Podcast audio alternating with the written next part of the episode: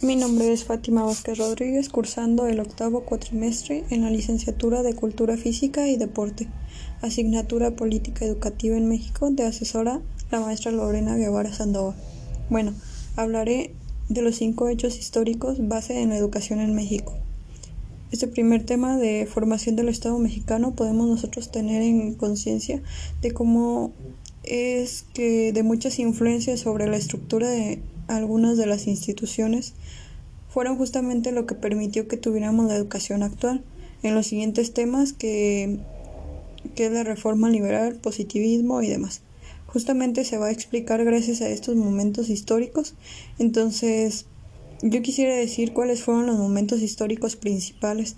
para hablar de lo que es el Estado mexicano actual. Vendrían siendo cinco momentos, que sería la etapa prehistórica, la conquista, la independencia, el México del porfiriato y la Revolución Mexicana. Además, son los más importantes, bueno, desde mi punto de vista. Tendremos que analizar uno por uno. La parte prehispánica nuevamente es siempre está muy tiene tiene mucho prejuicio de las culturas prehispánicas, ya que consideran como culturas muy arcaicas o muy rudimentarias, pero realmente tienen una, tenían una gran estructura social, política y económica, que es lo que fue de hecho por lo cual se les complicó hasta cierto punto un poco para los españoles el periodo de conquista. De hecho, muchas veces lo que hicieron fue al darse cuenta de que estaban tan bien estructurados política, social y económicamente, lo que generó poner un, un gobierno local de españoles y pues esto era lo que la población de la cultura lo que fue que el pueblo digamos respondía a esa autoridad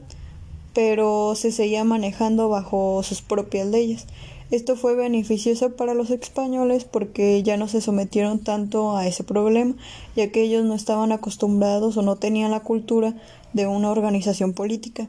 y social de esta manera. Entonces, dentro de este periodo prehispánico, cuando se da la conquista, se da un momento importante que vendría siendo la evangelización. Y justo de estos o los primeros misioneros que llegan aquí en México, su influencia fue importante, ya que pues por lo menos aquí en 1500 apenas estaba empezando el proceso de evangelización y de establecer la Nueva España y en Europa se estaban dando los cambios sociales y culturales necesarios para establecer lo que era la ciencia. Teníamos, por ejemplo, a Juan Damos, que básicamente a finales de, los, de 1500 ya estaba hablando de educación como una ciencia. Para la, mm, ya estaba haciendo eso y nosotros en México estábamos en este periodo de Nueva España, de la colonia, y todo lo necesario para que se que sube en un futuro fue tácticamente la independencia y tiempo después la revolución. Entonces, justamente en este momento se da el establecimiento de las primeras instituciones educativas en México, aunque como tal no era su función, pero todo lo que eran los conventos, e iglesias y demás fueron las primeras instituciones, ya que bueno, los misioneros ocupaban a los indígenas esta parte de evangelizarles les enseñaban también el español y demás y también les enseñaban las habilidades necesarias para ayudarles a construir conventos pues los ocupaban. Y entonces también se empieza a dar este proceso pedagógico después se da la parte de la doctrina y todo esto y prácticamente tiempo después algunos de nuestros conventos se adecuan y se vuelven nuestras primeras universidades pública social del país y sucesivamente. Entonces independientemente de la parte de la religión si fue un proceso importante o fue lo que se establece en las bases de lo que vendría siendo la educación formal ya aquí en México. De ahí pasaríamos a si se da la independencia gracias a esta influencia. Pues bueno la llegada de los españoles el establecimiento en la proliferación de los criollos y demás, se da como este intercambio cultural y sobre todo sigue viendo como muchos una en Francia, Europa o España y pues en Francia como dijimos estaba dando las nuevas tendencias filosóficas y pedagógicas. Poníamos el ejemplo comedia, por ejemplo, el ruso,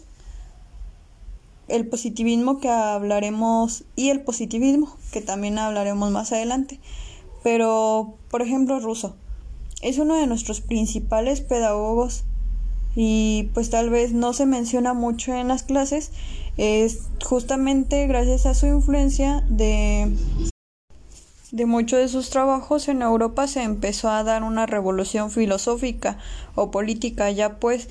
mucho de esta idea de la libertad y la democracia que mejor se habla dentro del aula o lo vemos nosotros dentro del aula también se habla para la sociedad y que obviamente pues a su mejora la educación se iba a mejorar la sociedad y viceversa. Entonces, esta influencia de Rousseau también fue un aspecto secundario, una de las bases por las cuales se dio la Revolución Francesa, la Revolución estadounidense y después las propias revoluciones latinas, el caso de México. Entonces, básicamente, tendríamos como referente a estos autores.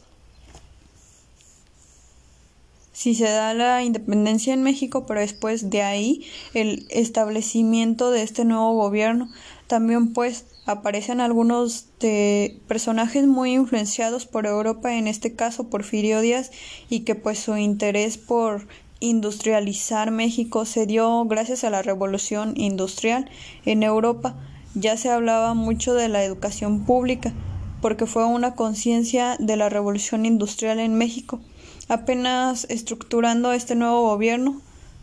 querían que, como manejar mucho estos trastes, estaban estableciendo las secretarias y además, entonces llega Porfirio Díaz y nos dice, pues que vamos a traer, que trae muchas cosas, de que ya queremos el, él quería pues empezar esta competencia y cultural, económica, que se volviera México una potencia para así poder aprovechar toda esta cuestión de la nueva tecnología entonces, a querer todo esto, también de manera secundaria trajo las nuevas filosofías europeas de las ideas de libertad y demás. Y entonces se da nuestro proceso de, de revolución. No sería por el porfiriato todo no sería así, no por el porfiriato nuestras tendencias pedagógicas que vendrían a estar más por ejemplo de Pestalozzi y Frobley, mm, todas las ideas de la escuela nueva que fueron resultados de los primeros pedagogos, como pues ya mencioné, o por ejemplo Rousseau, no había llegado de no haber sido por el porfiriato, entonces el porfiriato cavó su propia tumba, en cuestión de que todo esto, mm, este interés por volver a una polvera a México, una nueva potencia muy al estilo europeo, trajo consigo nuevas tendencias pedagógicas, una filosófica que se apropiaron mm,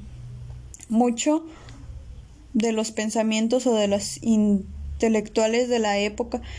y muchos de los intelectuales se unieron y crearon todo lo que fue el movimiento de revolución, básicamente como que los nos mencionan un movimiento social respondió a esto y se movió tal cual dentro de muchas promesas que hacía como este la revolución parte de la libertad también se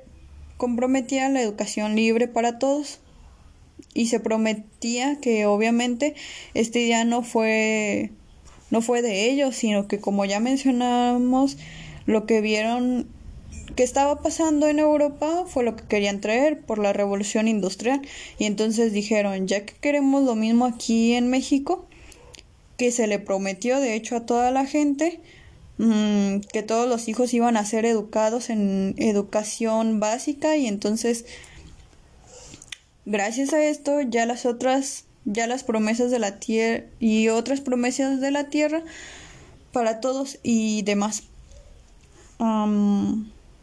se da entonces el proceso de la revolución. Se derroca el porfiriato y pues empieza a establecer las bases de lo que después los primeros ya se puede hablar de que vendría siendo la educación formal en México. Educación además la finalidad mm, mucho de lo que tendrían ellos también este este nuevo nacionalismo mexicano del Nuevo México post-revolución, post-porfiriato y lo y lo iban a hacer partiendo de su propia educación. Porque gente como Froble, Prestalosti y algunos de la escuela nueva manejaban mucho esto, la parte del nacionalismo o cómo enaltecer tu cultura. De hecho, mucho tiempo Montessori, muchas de ellas hablan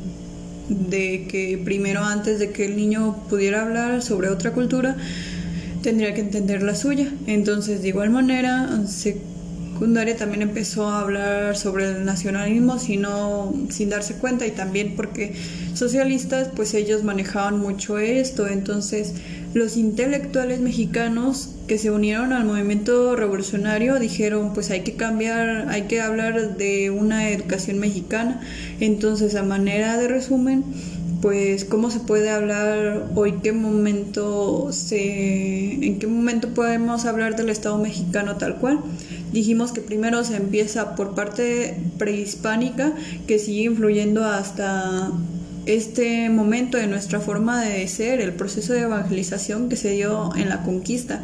y si la independencia como proceso de una etapa de cambio y después el porfiriato y por último la revolución. En esos nuestros momentos, son esos nuestros momentos importantes. Eh, para hablar del Estado mexicano actual tendremos que decir que fue em, es después de la revolución y no necesariamente después de Francisco y Madero, o sea, cuando ya se establece el gobierno, ya que sin ser Porfirio Díaz, no necesariamente cuando llegó Francisco y Madero, el poder ya se hablaba de un gobierno, o sea, tal cual ellos estaban en, en, el proceso también de cambio porque apenas estaba estructurando el nuevo gobierno mexicano, entonces todavía hubo varios presidentes interinos que no duraron mucho, que hubo entre revueltas y peleas, no, no entre, entre Adolfo Huerta, Álvaro Obregón y pues todos ellos entonces, básicamente, cuando se vuelve a encontrar esta estabilidad, que hubo muchos, desde el punto de vista de lo bueno del porfiriato, tuvo mucha estabilidad económico, social y político, por lo que fue la mala, que fue por la mala, no porque fuera una estabilidad, fue más bien impuesta. Pero cuando llega en la Revolución Nuevo México, no encontró esta estructura de estabilidad social, política y económica, así no hasta Lázaro Cárdenas. Si bien si llegó Francisco y Madero al poder ya se hablaba de presidentes del nuevo gobierno, se habla de nuevas secretarías, que por ejemplo en 1920 pues llega la SEP y a pesar de eso todavía mucho pleito entre los intelectuales políticos y sobre todo empresarios a México. Por eso es que después de la revolución de México es otro, para empezar, del gobierno mexicano, sino hasta Lázaro Cárdenas. Es, es como, pues obviamente indispensable que el establecimiento de la Constitución de 1917 y gracias a eso aparece nuestro artículo tercero y ya después, dos, tres años, aparece la CEP y después de que aparece la SEP, dos, tres años después, aparece también la estructura de lo que vendría siendo la escuela secundaria en México. También, ¿por qué no mencionar, ya que todo lo demás de la historia es la ley de 1865 que establece tres premisas básicas para la educación primaria, que sea gratuita, obligatoria y vigilada por un ministerio de institución pública, que es la educación elemental. La educación secundaria, que es en la ley igual de 1865, se refiere a la educación secundaria, en el que se detallaba que el plan de estudios debería cubrirse en siete u ocho años. Y por tanto también 1865 la educación superior. Se ordena la reorganización de la educación superior declarando ilegales los estudios hechos en escuelas superiores que carecían de reconocimientos y se crean siete carreras con fines de estandarizar la formación de los profesionistas. Como mencionó y ya todo lo demás pues es historia. Básicamente hablamos de la parte prehispánica, la conquista, la independencia, el porfiriato, la revolución mexicana, como los cinco momentos históricos que una ayuda que se cree que al México actual y también ayudan a que la educación exista que la educación actual exista, perdón, de no haber sido por estos cinco momentos no existiría nuestra educación y pues básicamente es todo.